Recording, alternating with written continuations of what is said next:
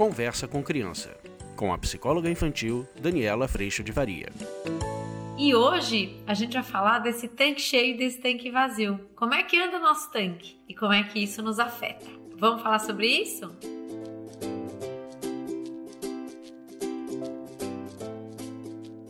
Gente, eu coloquei essa semana que passou lá no Instagram, que eu tenho voltado a escrever. Estou muito agradecida por essa oportunidade. Estou recebendo uma ajuda da Fernanda lá no Instagram, que tem me colocado mais organizada para conseguir escrever. Eu estou muito feliz de voltar a escrever com alguma frequência, muito feliz de verdade. E eu espero que você esteja gostando. Essa semana eu coloquei um texto sobre o tanque cheio, o tanque vazio. E o quanto, quando a gente está de tanque cheio, a gente se torna mais flexível, mais paciente, mais capaz de ouvir tanto a nós mesmos quanto ao outro, de entrar em consideração. E quando a gente está de tanque vazio, a gente acaba ficando com esse tanque. Sabe quando tá piscando, gente? Você já não sabe mais nem quantos quilômetros você consegue andar? Mas hoje eu queria te convidar a refletir como é que a gente chega em tanque vazio. Como como é que isso acontece no nosso dia? E eu tô falando do dia de hoje. Então, muitas vezes, o que acontece nesse tanque vazio é que a gente já está com o propósito do nosso dia num lugar equivocado. Quando a gente está com o propósito do nosso dia nesse lugar de perfeição, de mundo ideal, que você tem que dar conta de tudo e o teu valor está colocado no resultado de você dar conta de tudo, o que acaba acontecendo é que você já começa o seu dia num estado de alerta. Você já está colocando para você ter valor, amor, reconhecimento e pertencimento, você precisa cumprir uma lista enorme, um checklist enorme. E como você quer valor, reconhecimento e pertencimento, porque a gente tem esse vazio que constitui o nosso coração, a gente quer tampar esse vazio, o que acaba acontecendo é que a gente sai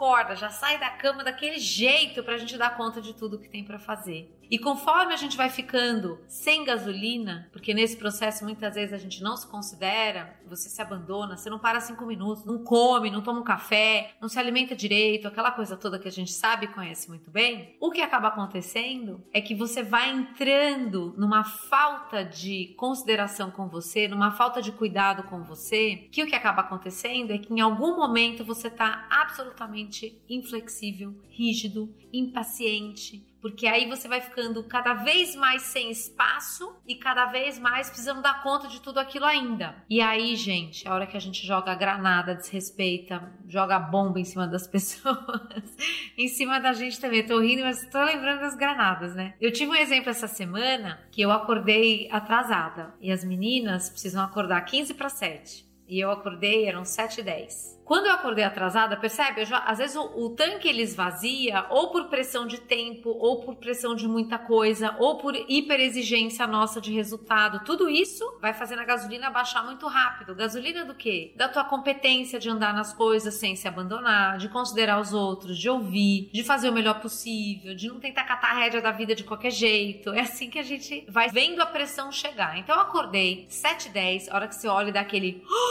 7h10, já deu aquela torcida por dentro. E aí o piloto automático é uma tragédia, mas nosso piloto automático, aí você tenta catar com toda a prepotência mesmo, arrogância, com tudo aquilo, você vai catar a rédea da vida, porque agora em 20 minutos eu preciso organizar o café, chamar as meninas, fazer o lanche que tem que levar pra escola, o almoço que leva, etc e tal.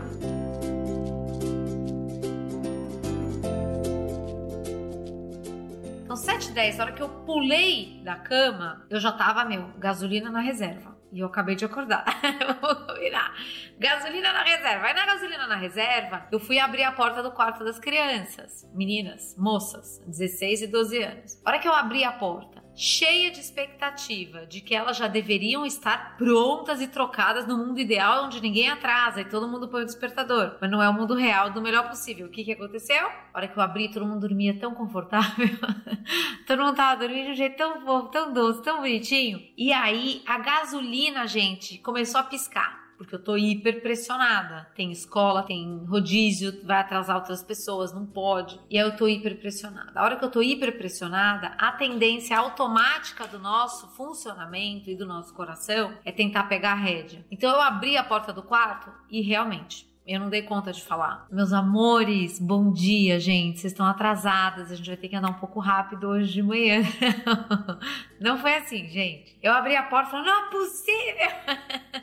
que vocês ainda não estão dormindo. E aí você vai entrar com certeza numa postura muito hipócrita. Por quê? Porque eu dizia, vocês têm que botar o despertador. O horário é 15 para 7. Porque eu não posso ficar responsável por levantar vocês e pá, pá, pá, pá, pá, metralhadora, granada, bomba, tudo isso às 7 horas da manhã. Elas diziam nada, elas só levantaram assustadas também e foram fazer as coisas. Porém, em mim, na minha cacholinha aqui, eu tinha essa conversa. Pois é, mas você também não botou despertador. Pois é, mas você também tá atrasada. Então, a expectativa e a exigência é esse lugar que eu tô pressionada, eu tô pressionada porque eu quero o melhor possível. Eu vou exigir isso do outro quando eu também tô numa hiperexigência comigo. Nesse tanque vazio, a gente vai ser desrespeitoso com o outro. E foi assim que começou meu dia de antes de ontem. E o dia delas também, e o dia do marido porque aí eu fui chinelando todo mundo de manhã, num lugar de muita hipocrisia, porque eu também não botei o despertador, porque eu também perdi a hora. E isso acontece. Só que tudo isso que acontece é uma informação importantíssima para a gente cuidar de não acontecer isso no dia seguinte. Então, no dia seguinte, à noite, a gente já todo mundo cuidou de botar o despertador, exatamente para a gente não viver aquilo que aconteceu. E a gente conseguiu acordar no horário e não viver a tanque zero. Então, a cada tanque zero, normalmente a gente vai agredir, e aí às 7h30 e 5 atrasadas, entrando no carro, eu liguei e pedi perdão para os três, porque eu fui muito grosseira de manhã. Então, o perdão, ele vai nos reconciliar, e às vezes a gente vai pedir perdão muitas vezes ao dia, mas o perdão, ele é esse movimento de eu reconhecer a minha hipocrisia, a minha violência, a minha desconsideração, o meu tanque vazio e eu jogando bomba para todo que é lado. O perdão, ele vai trazer essa reconciliação. E é muito bom que a gente se reconcilie. Porque isso também dá outra possibilidade de pensar, ai mãe, desculpa a gente também, perdoa, a gente também hoje é, se descuidou do, das coisas e tudo mais. E aí, com isso, a gente tem espaço de novo para a gente poder cuidar no dia seguinte.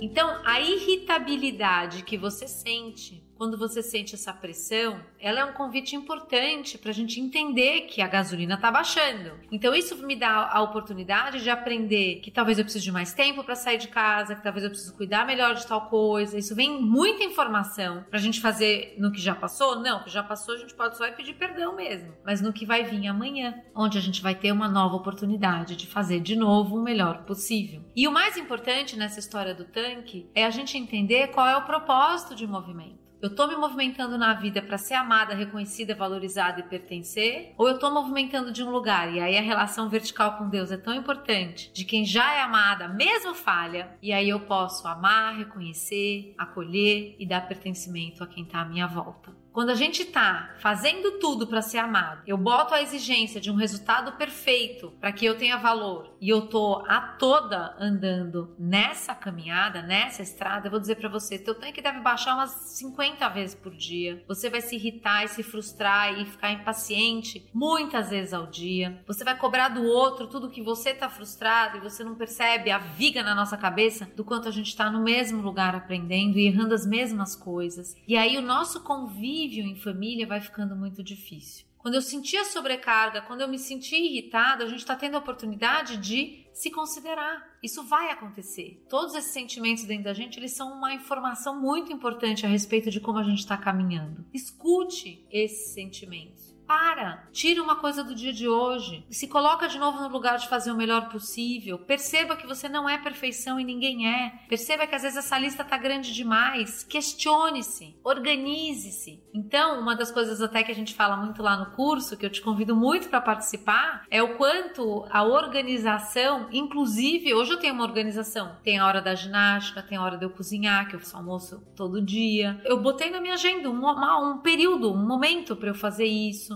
Depois tem a hora de eu almoçar e poder tomar o meu café, que para mim é um descanso muito gostoso, para daí eu voltar a trabalhar. Então, a hora que você vai se organizando, inclusive, que para mim esse é um desafio muito grande, para eu conseguir não entrar em sobrecarga, não entrar em muita coisa ao mesmo tempo, que para mim, por exemplo, é muito difícil, a gente começa a caminhar um dia de cada vez, fazendo o melhor possível, cuidando de amar ao invés de querer ser amado, compreendido, ter valor, a gente começa a poder amar o outro num espaço que não nos abandone também nos considera.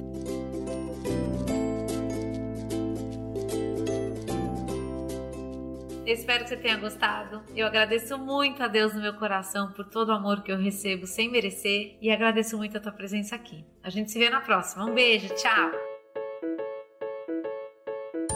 Você acabou de ouvir Conversa com Criança, com a psicóloga infantil Daniela Freixo de Faria. Mande seu e-mail para conversa@danielafaria.com.br.